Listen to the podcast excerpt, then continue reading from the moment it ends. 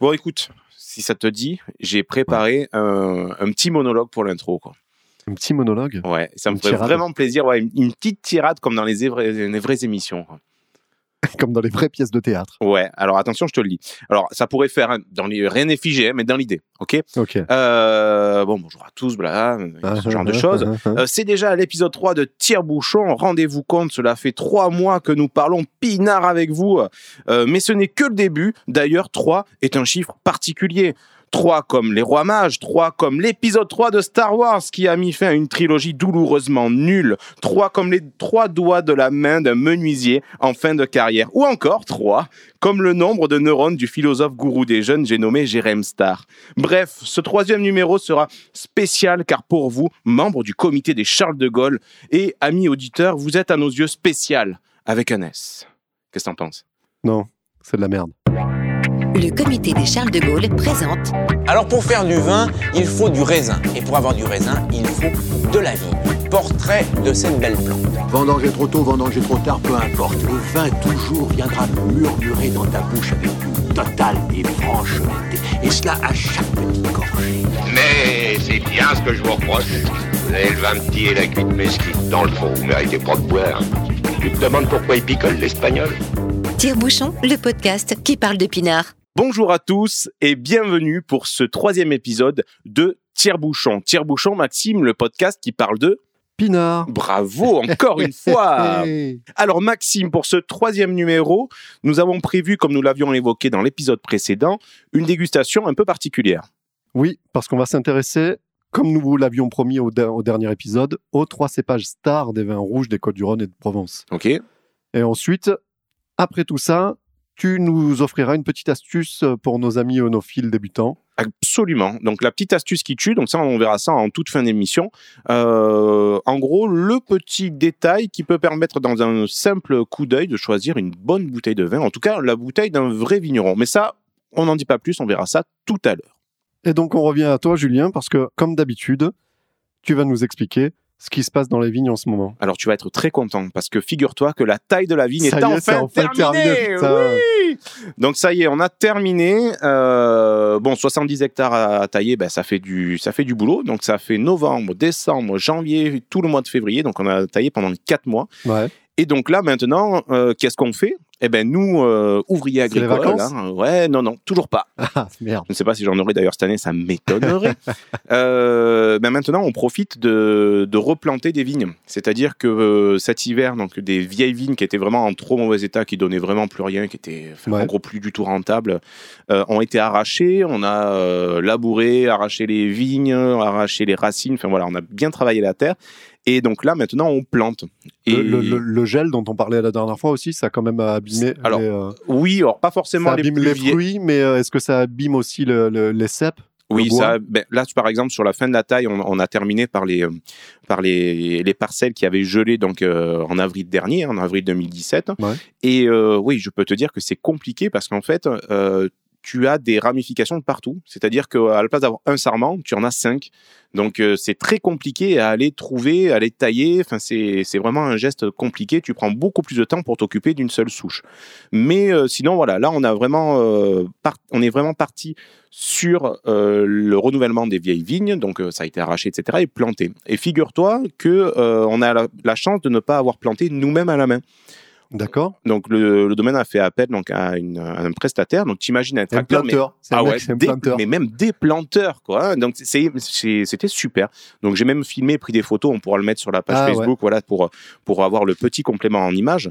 Euh, tu as un tracteur énorme et derrière ce tracteur, tu as deux gars qui sont assis, tranquilles, hein, sur leur fauteuil. Ouais. Ils prennent des, des racines et ils les mettent dans la machine. La machine, elle écarte la terre, elle prend le truc, elle le plante et elle passe à autre chose. Donc, en quelques minutes, allez, en deux heures, en même pas en deux heures, en une heure, ils te plantent un hectare de vigne. C'est un truc de dingue. Donc c'est des, ra- des racines greffées. hein, Oui, comme on voilà, parlait comment- fois. exactement, comme on en parlait. Donc, en Ouais. fait, tu imagines un rameau, donc c'est une tige avec des racines au bout, et de l'autre côté, tu as de la cire rouge. Donc, tu as l'impression de planter une bougie. Pourquoi Ouais. la cire rouge?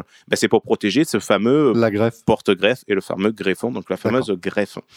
Euh, ensuite, la main de l'homme reste quand même euh, obligatoire puisque on fait le tour de, des vignes qui ont été plantées à la machine et sur chaque rangée, on va au bout de chaque rangée et parfois, ben, il y en a qui ont été plantées, elles n'auraient pas dû l'être parce que le tracteur va pas passer ou alors il y, a, il y a une place pour en rajouter une et Ouais, ça, ça a- se fait à la y a main. un contrôle, euh, Ouais, oui, oui, et ça c'est plutôt bien, ça, c'est même plutôt rassurant parce que la- ben, avec la mécanisation et l'automatisation qu'on a de partout, c'est quand même bien d'avoir encore l'œil et la main de l'homme qui sert à quelque chose, surtout dans, dans ce beau métier.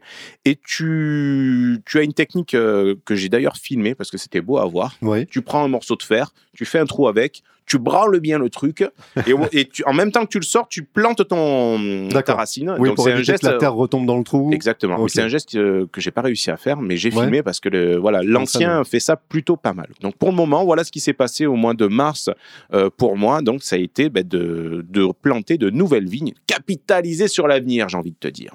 Ok, bah merci Jus. Alors tu, tu me vois ravi déjà que tu ne sois plus en train de tailler parce que je, je te sentais, je te sentais à bout, vraiment à bout de la taille, ça commençait à être difficile.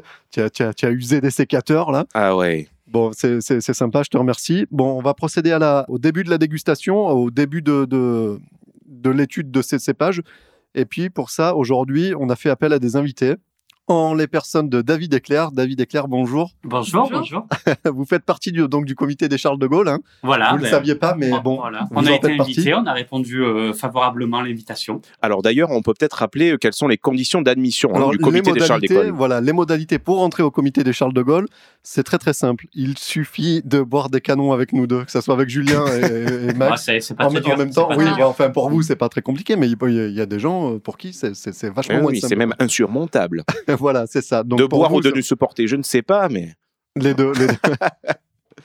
voilà. Donc euh, du coup, on va on va on va se livrer à un petit jeu et essayer de, de recueillir vos impressions, vos ressentis sur ce que vous pouvez, sur ce que vous avez dans vos verres.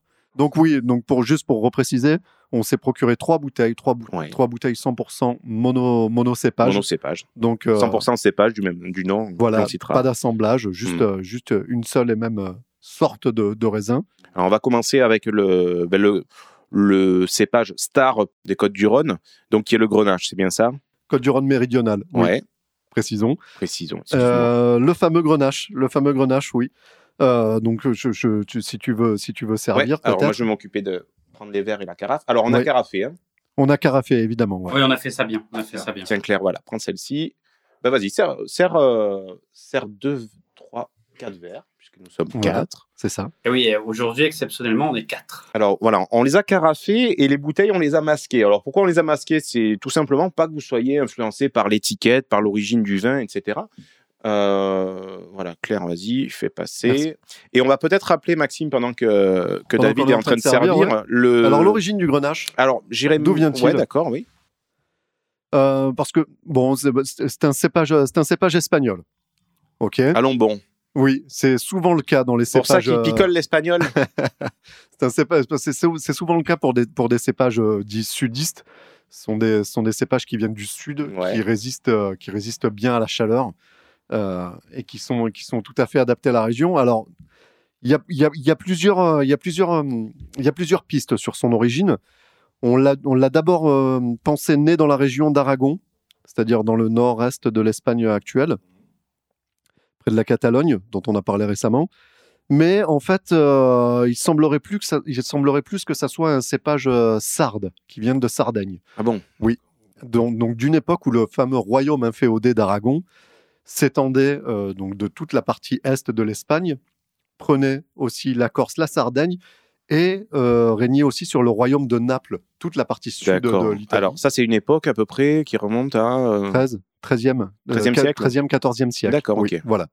Euh, même par le, jeu, par le jeu des alliances et des mariages, le royaume d'Aragon est même venu régner sur, euh, sur la région toulousaine et notre région à nous, par l'intermédiaire de Douce d'Arles, qui était. Douce d'Arles. Ça, a été spoilé comme ça, c'est- non c'est- C'est son vrai nom, qui était marié, euh, qui a été marié avec Raymond Béranger III, comte de Barcelone. Ah, on le connaît, lui, oui, oui, oui. Tu le connais, le comte de Ah, Barcelone oui, oui, Bah, oui. Attends, je vais même aller plus loin. C'est que, regardez, je vous le montre sur la petite feuille. Ouais. on voit que les armoiries de la maison de, de la maison de Barcelone et les armoiries de la Provence ont les mêmes couleurs, à savoir sang et or. Alors, Allez, ja- ja- jaune et rouge, quoi. Jaune et rouge, voilà. Rayé, jaune et rouge. Sauf qu'ils ont retourné euh, le, le royaume de la maison de Barcelone à euh, des lignes horizontales, alors Hmm. que le drapeau de la Provence a des lignes verticales. D'accord. Mais ce- ces- ces- ces couleurs provençales sont directement héritées de la maison de Barcelone. Ça vient donc de là. Ça, vient, ça, vient, ça vient de l'Espagne. Et même aujourd'hui, le, le- le- le drapeau de l'Occitanie, qui est rouge avec cette espèce de fleur jaune là, les couleurs rouge et jaune, sang et or, sont héritées. euh, Comme, sont comme de héritées la région PACA d'ailleurs. Il y a un morceau, en effet. Comme de la région PACA, Ah ouais, un quart de la région PACA, là, sur Ah les- euh, voilà, ça vient, ça vient de là. Super. Alors, on parle de Pinard et on parle euh, du coup de l'étude des armoiries. C'est formidable. C'est ça. D'accord. Alors, avant de, de peut-être de poursuivre euh, encore dans, dans l'explication du vin, euh, on va donc on a les verres de vin qui sont devant nous. Tu pourrais peut-être nous rappeler rapidement le cérémonial entre guillemets de la dégustation de vin. Comment on fait? Qu'est-ce qu'on fait? oui. Voilà, on a Ah, le verre. Voilà, on je, vois, pas je vois touché. que déjà, Claire s'y est collée. Elle a écouté notre premier épisode.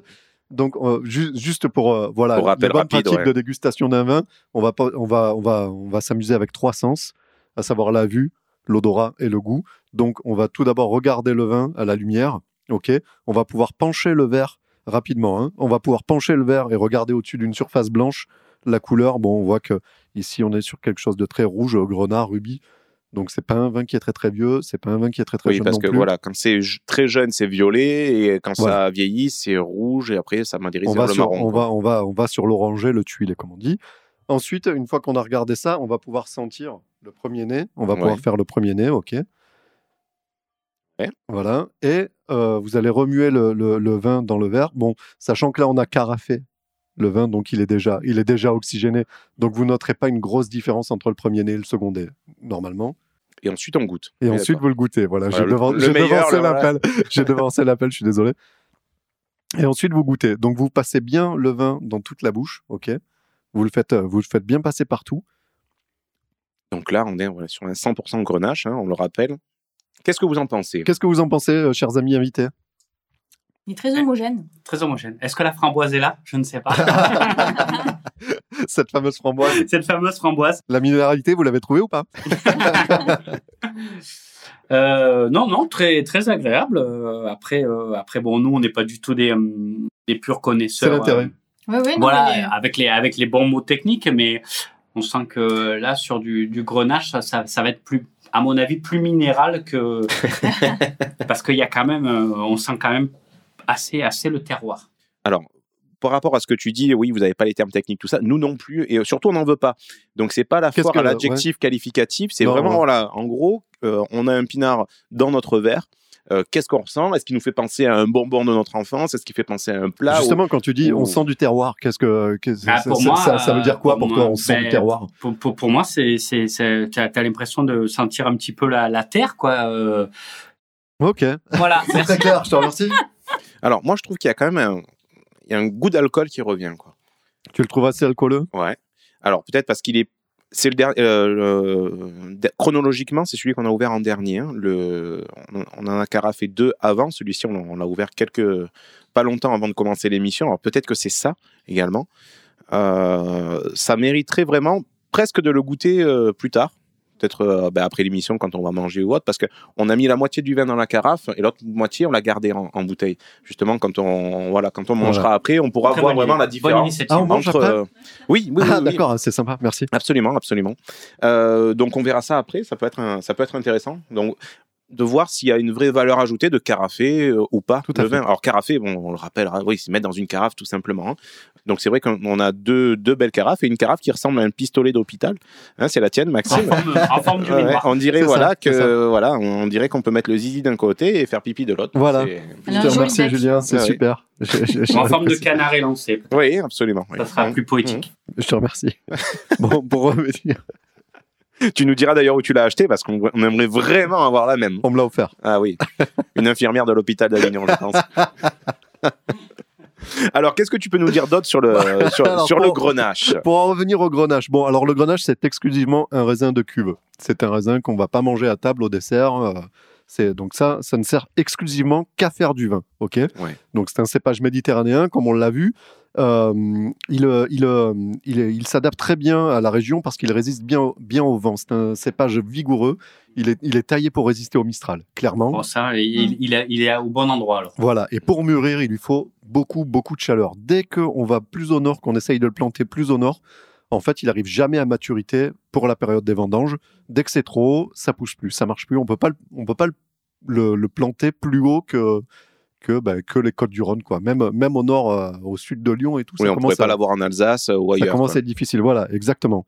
Euh, Alors, c'est vrai on, que voit, on, voit, on voit aussi que c'est un, excuse-moi, Julien, c'est un, c'est un vin qui aussi qui est très dépendant des rendements quand on essaye de trop le pousser, qu'on essaye de faire trop de vin, trop de raisin sur un même cépage, sur un, sur un même, même sur un même hein. cep, Mm. voilà, on perd en couleur en fait. C'est un bon indice qu'on peut avoir. Plus la couleur est soutenue, plus la couleur est foncée, plus on sait qu'on a des rendements faibles, donc on aura une meilleure qualité.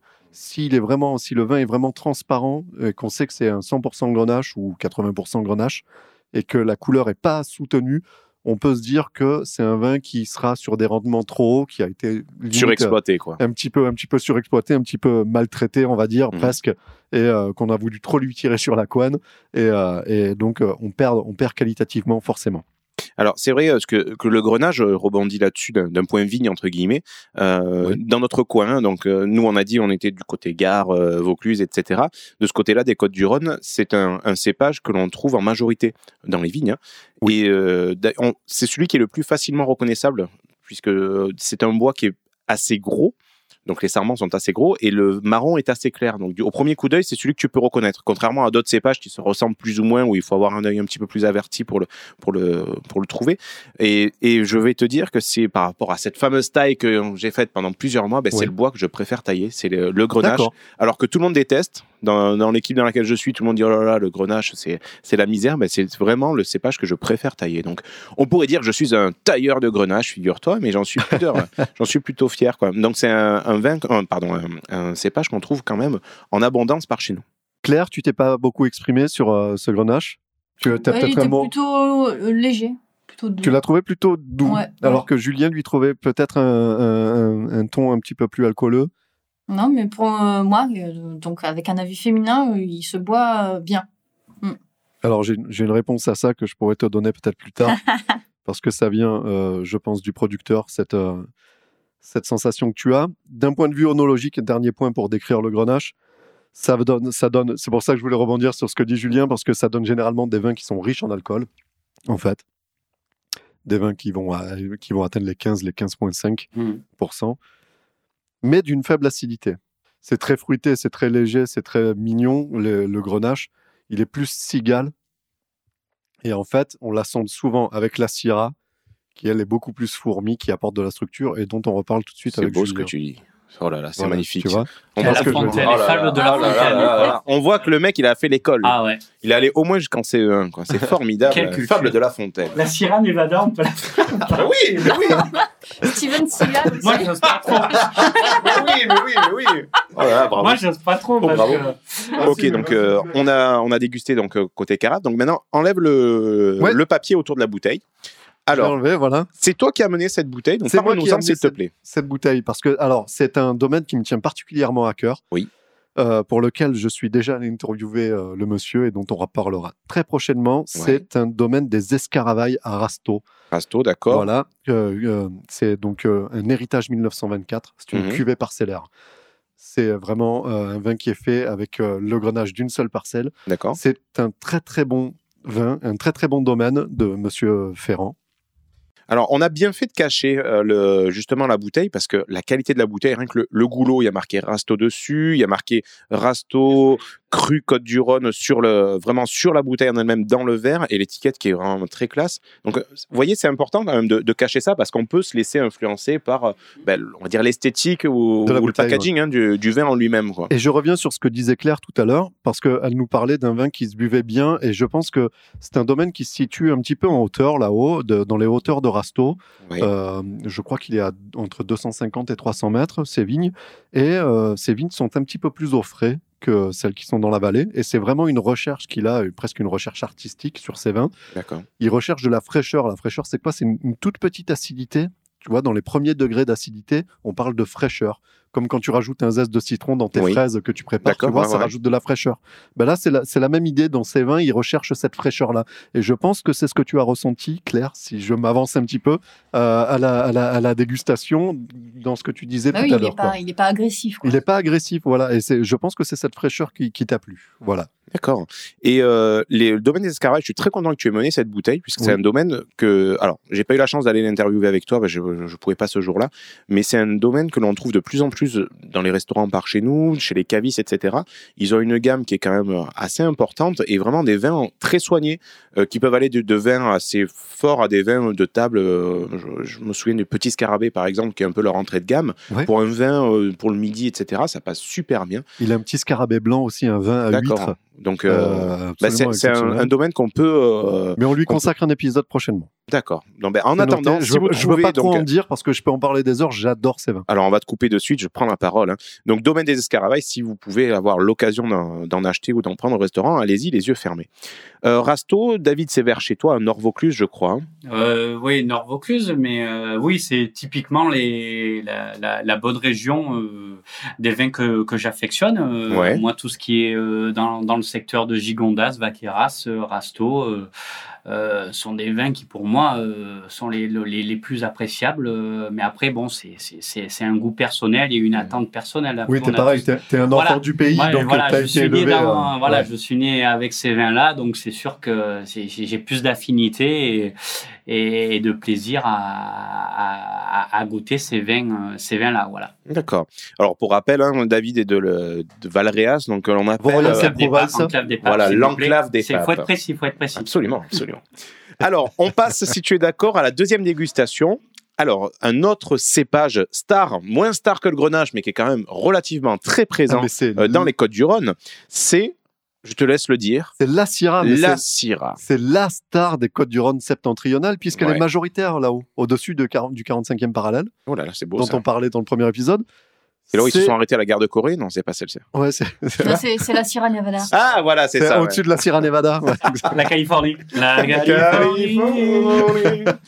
Alors, la Syrah et non pas le Syrah, parce que j'ai j'ai un. Oui, euh, malheureusement, je dis toujours le Syrah, quoi. Non. Donc, euh, peut-être parce qu'il y a plein de boules, et je sais pas, je fais un, un petit, euh, un, un petit côté très testi- testiculaire, je ne sais pas. Alors, la Syrah. Alors, tout le monde a ses verres vides. Oui, Bah, Ah, je vais Maxime, servir. Voilà. Je m'en occupe. Bon, je vais servir, je vais la- servir. Je suis voilà, bah, placé, parfait. je. Alors, c'est la carafe avec le S, parfait. S comme Syrah.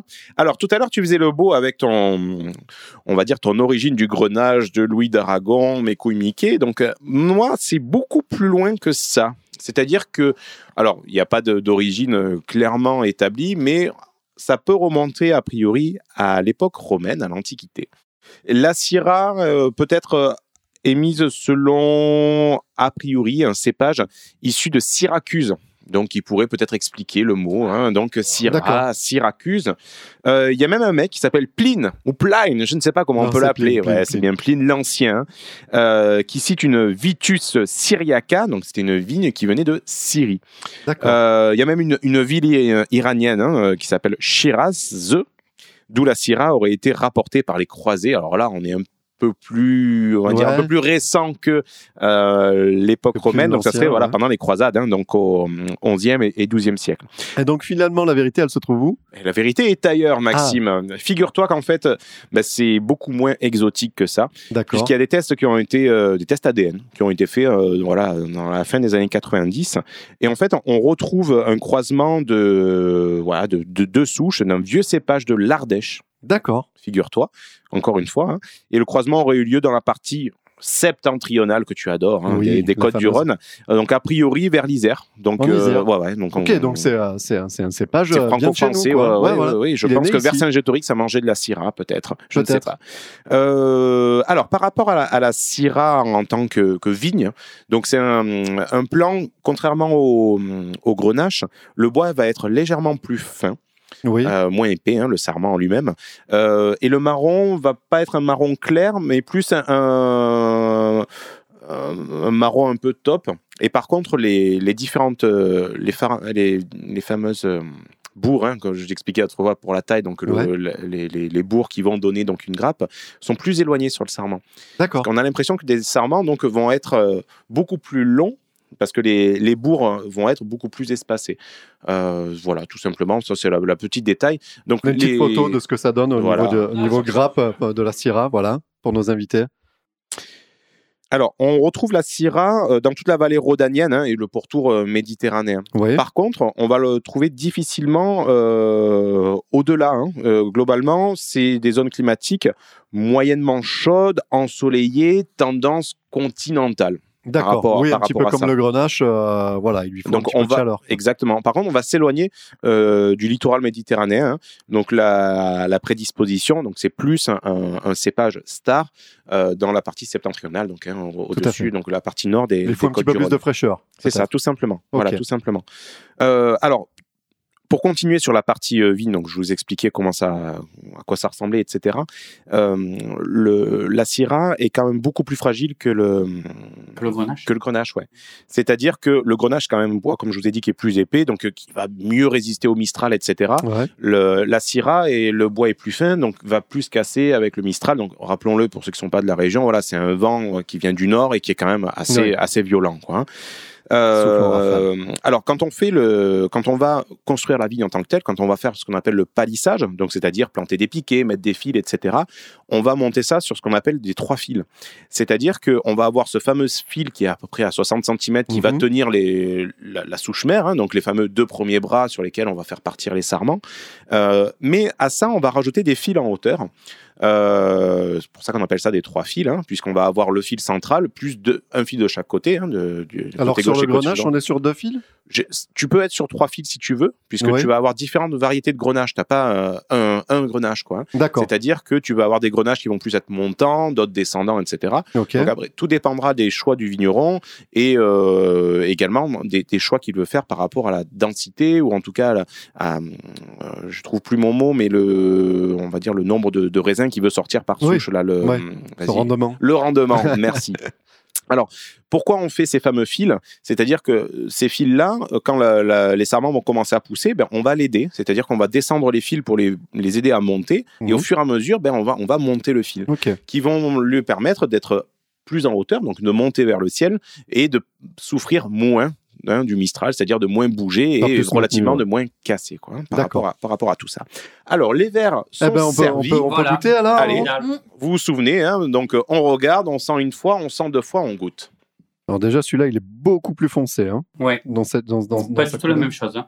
Alors, plus foncé, c'est-à-dire Qu'est-ce que tu veux dire par là euh, Alors là, je plus l'imagine, violet je l'ai- je l'imagine plus jeune, oui. plus jeune, ouais. Mm. Alors, oui, on n'a pas. Tout à l'heure, on était sur 2015, on l'a pas dit hein, 2015. pour le, le rasto de Grenache.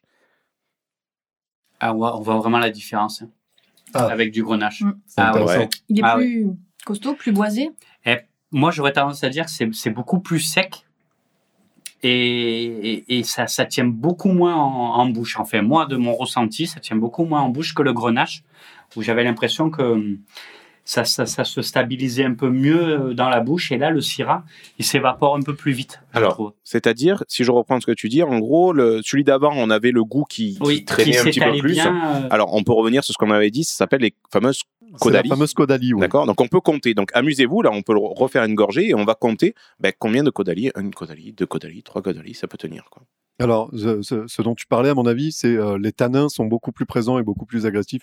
On parlait dans le, dans le premier épisode où on parlait de la dégustation de ces fameux on, trois axes. on l'a écouté, Maxime, on l'a écouté. je te remercie. Ça, c'est vous. Ah, c'est vous Oui on Ouais, il y y, a deux écoutes sur le, le SoundCloud, c'est nous. Alors, par rapport à la couleur, c'est c'est bien que vous ayez remarqué qu'il était un petit peu plus euh, Ouais. Ben, violacé, entre guillemets. C'est une caractéristique de la Syrah. D'accord. Euh, puisque c'est les généralement la Syrah a une couleur assez intense, dense, sombre, avec des reflets un peu bleutés, donc ils vont tirer forcément vers le violet. Donc c'est c'est pas anormal que vous ayez vu qu'il soit plus, enfin qu'il n'ait pas la même couleur que l'autre. C'est-à-dire un petit peu plus foncé. euh. Donc Claire, tu nous disais un côté boisé. Mm. Est-ce que tu le trouves par rapport à celui d'avant plus ou moins fruité par exemple? Ah, il est moins fruité, Moins fruité. Ouais. moins aromatique, ouais. Ouais. Mm. D'accord. moins féminin. Ouais, Je bien. reviens sur ce mot-là, Mais mais- tu peux, Ouais, tu ouais. peux le dire. Alors, C'est un- hyper intéressant. Qu'est-ce que c'est pour toi un vin féminin?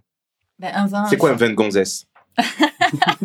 Ah, je sais pas si c'est pareil, un vin féminin et un vin de gonzesse. Ah. C'est un vin plus, plus léger, plus fruité, plus, D'accord, ouais. voilà, où tu vas pouvoir plus en boire euh, plus agréablement, quoi. Il y a plus d'arôme que d'alcool. quoi. Mm, mm. Alors, je vais vous dire ce que c'est, ce qu'on vient de boire. Oui, Alors, il s'il faut te juste plaît, que je je suis curieux. retrouve. Être sûr- être sûr d'ouvrir la- voilà. Enlever la bonne étiquette. Attention. Et yes Alors, je vous ai fait un cadeau, puisque, Cadeau, regardez, c'est une bouteille. Hop Oh, Ah, c'est le domaine d'Andaison. Domaine d'Andaison 2016. Mais attention, Le celui-ci, 2016, c'est ça, il est un peu jeune. voilà, 2016, donc c'est qui explique pourquoi il est, euh, il est un petit peu plus euh, violacé. Sauf que cette bouteille-là, c'est un 100% Syrah. Mm. Puisque le domaine d'Andaison, donc la fameuse, la fameuse bouteille que tu affectionnes, Maxime, avec la Avec tête, la de, tête de taureau, ouais. etc. Donc lui, c'est un assemblage. hein, il n'y a pas que, du Syrah, que de la Syrah. Pardon. Euh, la bouteille que vous avez sous les yeux est un 100% Syrah que vous ne pourrez jamais boire en France. Puisque c'est une cuvée euh, parcellaire également. hein. Donc là, c'est vraiment Ouais. c'est que euh, du raisin du domaine d'Andaison qui a une certaine altitude euh, différente euh, des- des- une- par rapport à d'autres vins de- des vignerons d'Estésargues. Et c'est une cuvée qui part essentiellement en exportation aux États-Unis. D'accord. Donc c'est-à-dire qu'on ne peut la trouver nulle part dans le commerce ou dans les restaurants ou à la revente en France. On est des privilégiés. Absolument. Ah oui. Donc c'est-à-dire que celle-ci, j'ai réussi à la piquer à mon patron. hein. oui, parce que c'est le domaine où tu bosses. Bon, on peut c'est dire le domaine où voilà, je tu bosse. bosses au domaine d'Andaison à Estésargues. Ab- voilà. Absolument. Et, euh, et normalement, il, il, il était un peu réticent parce qu'il me dit non, vraiment pas le droit, etc. Donc, il m'a même piqué le, le- la capsule en me disant non, non, ça, il faut pas que ça tombe entre d'autres mains, sinon lui, il se ferait peut-être euh, taper sur les doigts. Mais euh, voilà, c'est un vin qui est assez, euh, Tu sais qu'on est particulier. écouté aux États-Unis. Hein J'espère bien. Donc, si vous voyez une bouteille, Et je confirme, Julien ne dit pas des bêtises parce que l'étiquette est vraiment en anglais. hein. donc, euh, Ah ouais, d'accord. voilà, importé pour le, pour le marché américain. Alors, marqué. si je puis me permettre pour enfoncer le clou, figurez-vous que la bouteille que vous avez entre les mains et que le vin que vous avez dans votre verre a été noté 91 points sur 100 par le guide Parker. Ah oui, donc il y a quand même une Donc c'est pas plus vieux que euh, 15 jours. Donc on a reçu le mail il y a 15 jours avec tout l'explicatif, etc. Alors je vous aurais bien euh, expliqué, ou en tout cas lu euh, la petite explication, parce que j'ai pris en photo le mail assez rapidement, et au moment de, de préparer l'émission, je me suis rendu compte que j'avais mal photographié, donc il manquait la moitié des mots. donc euh, je suis navré, je pourrais pas vous faire... euh, voilà. Mais euh, voilà, ça avait l'air vraiment awesome, amazing wine, Yeah. red wine.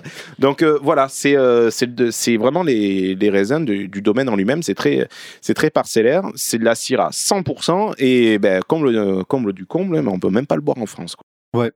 Et pourquoi? Moi, j'ai envie de poser cette question. Pourquoi euh, faire ce vin uniquement, uniquement à l'export Alors, le marché ça- américain? Ça correspond à la demande, euh, puisque ce 100% Syrah sur le marché français, ben, il fonctionne pas forcément. Euh, donc là, c'est et puis c'est une, une commande, hein. c'est-à-dire que c'est un c'est un revendeur américain qui achète la cuve hein, avant même que ça presque que le vin soit soit sorti. Euh, il sait déjà qu'il a il va pouvoir revendre les bouteilles. Il a tout son tout son C'est une circuit de demande très distribution. précisément précise de C'est- la part de. C'est une commande, Ouais, c'est quasiment une commande hein, par, Donc c'est réservé, au marché euh, états-unien ou euh, nos, com- nos, nos auditeurs euh, Normalement, ça part Du aux, Québec, ça euh, part aux. États-Unis. Ça part en voilà, ça part vraiment, euh, par palette aux États-Unis. Après, peut-être que des Américains, des revendeurs américains, des cavistes américains peuvent le revendre euh, après sur des circuits en, en Amérique du Nord, au Canada ou au Québec. Ça, je ne sais pas. Je pourrais pas Peut-être te que dire. vendre sous le manteau, c'est pas super Alors, pratique. hein. on, on peut passer un petit message à nos auditeurs québécois. Si vous voyez donc voilà une bouteille ou en tout cas chercher sur internet domaine d'Andaison, donc A N D E Z O N. Ben voilà, mais goûtez-le, ça vaut le coup. promo quoi. Mais Ah, grave. Ah ouais, le Sachez- placement de produit, quoi. Absolument. Placement de produit. Produit. Tant qu'à faire, voilà. Donc voilà. C'était notre deuxième dégustation, donc la Syrah. Alors tu vois, mais non, mais enfin, c'est en aparté, on le gardera pas, mais du coup, euh, du coup, c'est les tanins, tu vois, ça te laisse, ça te laisse cette espèce de rugosité sur la, ouais, sur la langue. Les tanins sont vachement plus tranchés que tu peux avoir sur. Je pense que c'est ça qui te plaît pas. Et c'est beaucoup plus, moi, je trouve ça épicé plutôt que boisé. Plutôt, Plus, mais tu- plus plutôt- d'acidité, plutôt même, tu vois. ép- épicé, plus- poivré, épicé, un euh, peu, ouais. Je sais pas comment te dire, mais. plus d'acidité, mais c'est sympa. Et, euh, et tu comprends pourquoi l'assemblage Syrah-Grenache, ça marche si bien, quoi. Parce que tu as tout le fruit de la, du grenache qui Mais- vient et tu rajoutes de la charpente C'est avec. que là, en, euh, Oui, c'est ça, en c'est ayant du charpente, 100% quoi. de chaque côté, tu le vois c'est- de suite, quoi. Ouais. Tu vois de suite Ouais. les qualités de, de chacun, quoi. Mais c'est vrai que le. Par le contre, sang- il lui manque, il lui manque deux ans de cave. hein. Ah oui, il est 2016. hein. Ouais, c'est vrai il, que. il lui faut deux ans de cave et, euh, Mm. et, Encore un et- genou, et- là. Et, ça, et ça tabasse encore plus derrière finalement. Ouais, ouais. En degrés, on est à 14 degrés. et le pas- on est à il 15 et il est demi. pas hein. violent, ouais. Le resto, il est à 15 et 15 et demi, demi, ouais. Alors, Maxime euh, Oui. et mes amis donc du comité des Charles de Gaulle, nous avons fait la dégustation Grenache La dégustation. Syrah Et nous partons donc sur euh, un troisième cépage que, que Maxime affectionne tout particulièrement. C'est donc le. Mourvèdre. Le, Le Mourvèdre, c'est la star des côtes de Provence et de Bandol en particulier. On dit du Mourvèdre qu'il aime à pousser la tête au soleil et les pieds dans l'eau. Vraiment, les pieds dans la Méditerranée. Il faut qu'il ait la vue sur la mer, sur la Méditerranée, pour pouvoir pousser dans de bonnes conditions. Donc Tiens, un c'est cépage ce de. que tu dis, Max. Mais c'est Euh, c'est pas moi qui le dis, ça de c'est de Ça donne notoriété envie de week-end en amoureux. hein. Ah ouais, ah Exactement. vrai, exactement. Donc il vient d'Espagne. Il vient d'Espagne. euh, il- par contre, il est natif vraiment de, de, de, ben, de la ville de Morvedre, Ah, d'accord. sans le ou, voilà, qui est en Catalogne. Et il aurait été ramené, euh, comme le grenache, par, les, par finalement les, les pèlerins de Saint-Jacques de Compostelle. Qui je pas, ils ont fait des trucs Alors, bien. ou- c'est ce qu'il y a de marqué, mais euh, j'imagine mal transporter des cépages dans des poches. Enfin, je sais pas, c'est compliqué. Ah, peut-être avec un âne? À Dodane. À Dodane, tu crois? Fallait faire attention en passant dessus. Et donc, faut savoir qu'avant la fameuse crise du phylloxéra, Ouais. le Mourvèdre était euh, majoritaire dans la région. C'est vrai? Ouais. Il était majoritaire partout, il était bien là, il était bien installé, à la cool et tout. Mais du coup, euh, qu'il a fallu tout replanter après la, la fameuse crise du phylloxéra, on lui, a, on lui a préféré des cépages un petit peu plus dociles. Hmm. Un petit peu plus dociles, voilà, comme le grenache ou, Bien sûr, ou- ouais. ou la syrah, qui sont, qui sont vraiment plus adaptés, qui résistent au vent et tout, parce que c'est vraiment, c'est vraiment une star. La Mourvèdre, elle demande du soin, il lui faut des... C'est une des- princesse. c'est une princesse, il lui faut des, des, des, des choses bien exposées pour pas que la pourriture s'installe et que le vent puisse sécher les grains. Il faut, voilà, c'est c'est- c'est- exactement, c'est un petit peu une princesse. Comme je disais pour le grenache, c'est un raisin de cuve qui ne sert qu'à ça, qu'on ne peut pas manger à table. Il nécessite beaucoup de soleil, énormément de soleil, beaucoup de chaleur. Et euh, on le considère comme un, un cépage améliorateur. C'est vraiment une, spécifi- une spécificité de Bandol de trouver des, bouteilles à 100% Mourvèdre, mais c'est généralement euh, un cépage qu'on utilise dans des assemblages qui vient faire de l'amélioration parce qu'il est, est très riche en tanins, encore plus que la Syrah. Il a des tanins beaucoup plus importants. Et euh, on parlait de la charpente tout à l'heure, d'une structure. C'est vraiment quelque chose qui va apporter de la structure dans un assemblage, dans un vin. Voilà, il sert à ça principalement. C'est vrai qu'il il- c'est particulier le Mourvèdre. Donc là, on, on va déguster un 100% Mourvèdre que je t'invite à Oui, dans le dans l'urinoir. oui, voilà. dans le fameux pistolet d'hôpital. Euh, c'est vrai que c'est un, c'est un cépage assez particulier qui est assez fort en goût, comme tu le dis. Et sur nos, nos côtes du Rhône, méridionaux, hein, euh, c'est vrai qu'il il arrive souvent dans, en 20%. Je l'ai souvent trouvé sur des étiquettes. hein, euh, voilà, on avait les 40% grenache, les 30% exactement. syrah et les 20% mourvèdre. Pas plus, juste ce qu'il faut pour apporter le, le C'est ça. petit plus. mais ça apporte vraiment quelque chose. Moi, c'est très intéressant. J'aime beaucoup justement ces assemblages. Euh, le, le, tu vois, le 70, 70 Grenache, 20 Syrah, 10 Mourvèdre. Mhm. Moi, je trouve ça parfait. Enfin, Ah ouais, c'est ce que vraiment quelque chose. Et le, et le 10% Mourvèdre, mais tu le sens, mais c'est indéniable. C'est indéniable. Quand tu as un petit peu l'habitude, c'est pour ça que c'est intéressant de goûter du Mourvèdre à 100% comme ça. Voilà, on va, on va, on va sur des choses très épicées, très poivrées. euh, beaucoup plus que, tu vois, Claire, tu trouvais des arômes boisés à la Syrah tout à l'heure. Tu vois, ça va être beaucoup plus fort et beaucoup plus tannique. Donc faites gaffe à cette euh, rugosité que vous pouvez avoir euh, sur le palais ou dans les joues. Et par contre, ça reste très exclusif, non? Si c'est un 100% Mourvèdre, c'est pas quelque chose qui doit. C'est pas quelque chose qu'on trouve. euh, de- non, non, non, non. c'est Et pas puis, courant, euh, ouais. Et puis, vu son implantation, c'est quelque chose. On en trouve un petit peu euh, dans, dans le sud-ouest aussi. hein, il, il marche bien dans le sud-ouest. Mais euh, c'est vraiment endémique de la région. euh, c'est vraiment quelque chose qu'on va trouver euh, vraiment ici, quoi. Déjà, Voilà. côté couleur, on voit Mhm. qu'il est peut-être plus vieux. D'accord? Que le Ouais. 2015-2016. On, Ouais, va- on déjà verra plus- après, hein, je me souviens foncé. plus. Ah, il est foncé. Il est plus foncé. vraiment- Mais c'est vrai que rien qu'en le servant, déjà, on sent les arômes, ils sont Oui, particuliers. hein, c'est pas pareil. hein. Ça dégage, quoi. Là, on est, on est Ça- passé sur de la Ferrari, là. Ouais, ça peut ne pas plaire à tout le monde, hein, c'est sûr. hein. Non, non, c'est pas, Mm. c'est pas forcément facile. Ouais. Allez, on goûte? Allez, on y va. Ouais, moi j'aime bien. hein. J'aime bien parce que c'est c'est un goût qu'on trouve pas souvent. Oh, très, euh, ouais. Il est ambivalent. ouais, Moi, je le trouve déjà- mitoyen. parce que. Est-ce que tu peux déjà me, me- me dire ce que ça veut dire ambivalent? Je ne sais pas. Mais il est un peu antagoniste. Ah d'accord, Si, ok, il est- encore mieux. Deuxième adjectif euh, qu'on n'arrive pas à qualifier. Mais Claire, que- Claire, ce que je euh, peux dire en tout cas, excuse-moi, c'est que tu peux très bien faire une chronique sur France Inter. c'est ça. Tu as tous les adjectifs qu'il faut pour parler de Pinard et on ne comprend rien. Non, mais à, à, à l'odeur, Tu le sens un peu Ouais. costaud, un peu charpenté. Puis finalement, en bouche, il, il est plus léger. Enfin, il, il s'annonce euh, assez, assez euh, rugueux, assez difficile à boire. Et puis finalement, en bouche, il est quand même plus facile que ce qu'on ne pense. Ouais. Ouais. Moi, je suis frustré parce qu'il y a une odeur que je reconnais qui me fait penser à quelque chose Ah, et moi, j'arrive ça me pas à fait mettre. penser, euh, euh, je pense que mes parents en boivent euh, régulièrement. Ou ça me fait penser à mes parents. hein, je sais pas, hein. Elle reconnaît Mais- l'haleine de sa maman quand elle vient lui faire des bisous. Non, mais euh, je pense que ça accompagne, accompagne pas mal de repas. Moi, je trouve que c'est à côté un peu de, un peu, un peu le bois, je suis un peu, presque un petit Ouais. peu le, le, le, le tonneau, presque. Alors peut-être qu'il a été veillé en fût de chêne, celui-là, on, va- Ouais, on verra, sur, les- on verra sur l'étiquette. Bon, on va découvrir là. On va découvrir Oui, je crois que l'étiquette. ça, on va pas trop attendre, on va, on va regarder ce que c'est. Alors, c'est un vin Eh que ouais. l'on a découvert, Maxime et moi. On a ensemble. triché, on n'a pas pris un bandol. Euh, c'est un Côte du Rhône que l'on a acheté chez un caviste super sympa. Donc, on, on en parle. Ça fait deux épisodes qu'on en parle des cavistes. Allez chez les cavistes, achetez du vin. Ils sont pas plus chers que dans les grands magasins et en plus, ils sont de super bons conseils. C'est des gens passionnés et ils nous font découvrir des petites perles, dont celui-ci. Euh, c'est un Côte du Rhône, juste à côté de là où nous nous trouvons, hein, dans, donc dans le Gard rhodanien, dans un petit village qui s'appelle Saz. Le de... En bas, en bas de la ah oui, colline. oui, oui, Voilà. on aurait pu passer le prendre en venant. Je suis Tu vois où il y a le radar Tu vois le radar Donc, c'est là. c'est voilà, c'est là. Donc c'est le, elle s'appelle donc la Dame Noire, hein, cette, cette bouteille, et c'est le domaine euh, Coste, donc la domaine de la Charité, pardon. Donc euh, Très Christian jolie, Coste. très jolie bouteille. Très belle étiquette. Parce qu'en fait, très là, c'est la dame noire, mais il a la dame blanche aussi qui fait du 100% C'est ça. grenache. Ouais, ouais, tout à Hein. fait. Et la dame noire, c'est le 100% Mourvèdre. Donc on est sur du 2015. hein. Je pensais que ça aurait été plus vieux par rapport à la couleur du vin. Non, non. Pas forcément.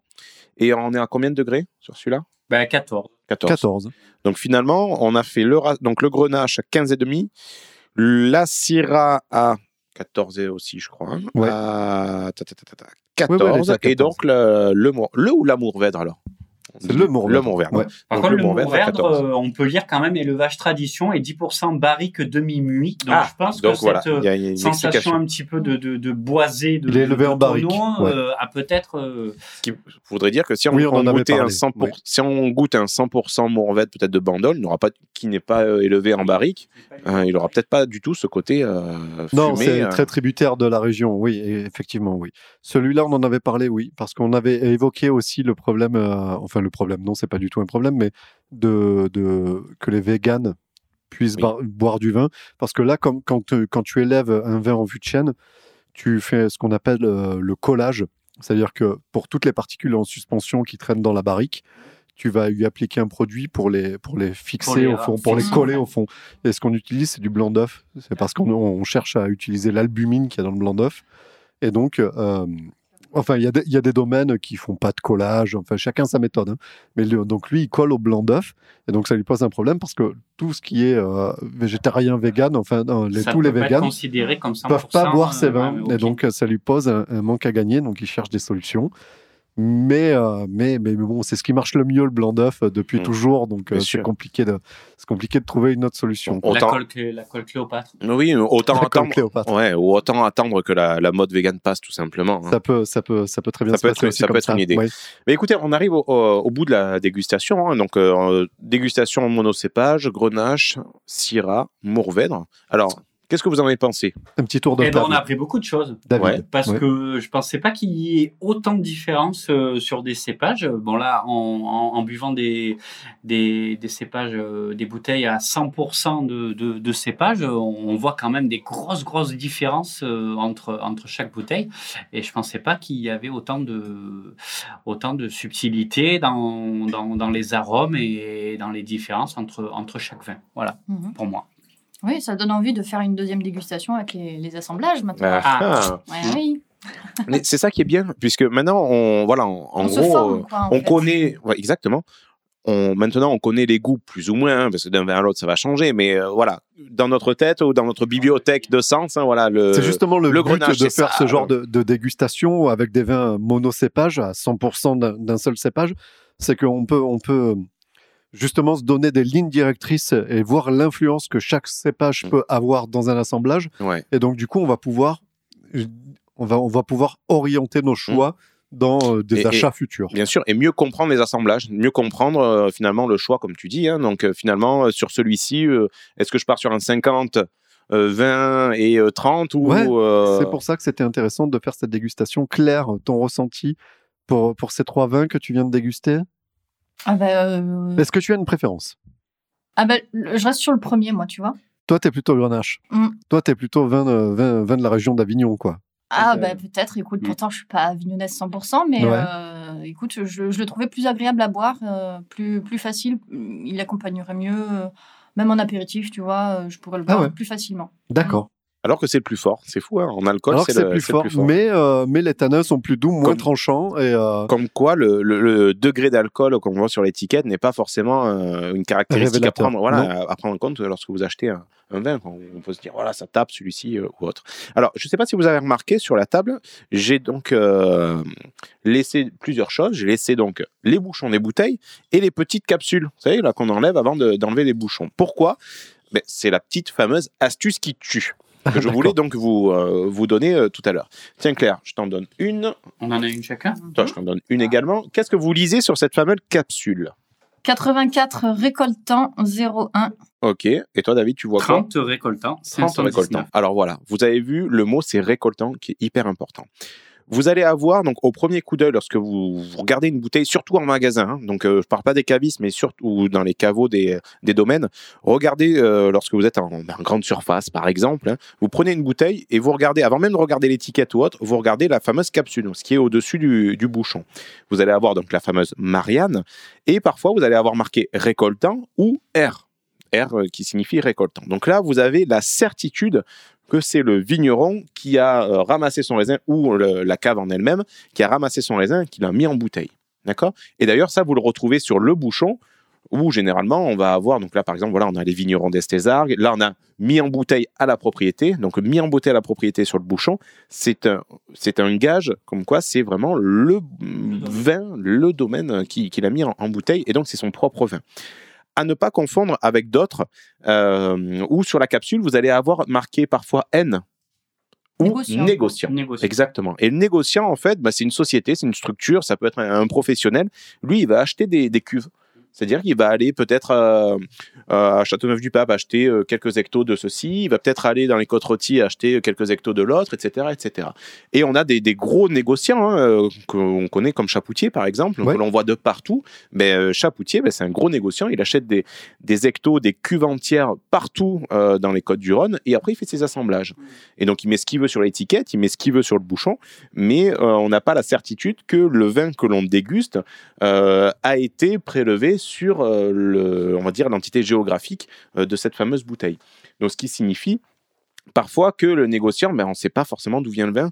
Et euh, donc, tous les négociants ne sont pas des personnes malhonnêtes, bien au-delà. Mais malheureusement, parfois, on a des, parfois sur l'autoroute, on voit des camions citernes où c'est pas forcément de l'essence dedans, c'est du vin. Et bon, peut-être que ce vin, il vient d'autres pays, il vient en France et il est mélangé, assemblé, etc. Et on n'a beaucoup de traçabilité là-dessus.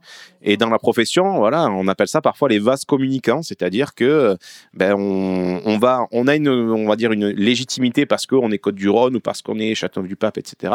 Et certains, je dis bien certains, voilà, qui sont malheureusement pas très honnêtes, vont aller chercher du, du raisin un peu ailleurs, vont mélanger et tout simplement ben, feront le- leur vin étiqueté.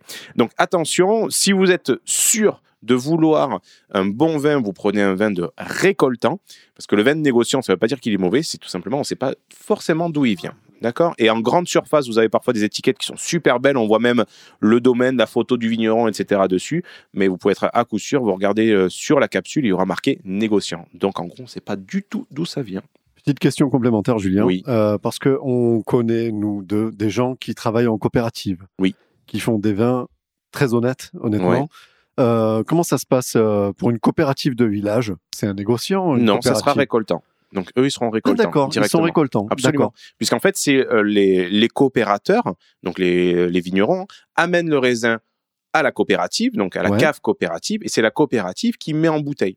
Donc là, voilà, c'est l'entité euh, géographique qui met en bouteille, donc c'est du récoltant. D'ailleurs, voilà, sur le Andaison, hein, qu'on a ouvert la Syrah, vous voyez, c'est marqué bien récoltant sur la, sur la capsule. Ouais. Alors, voilà, donc la petite astuce qui tue. Donc euh, au premier regard, c'est plus quand même plus facile hein, de savoir mais d'où vient le vin, si c'est du vrai vin de du paysan ou de, de cuve, on ne sait pas tout.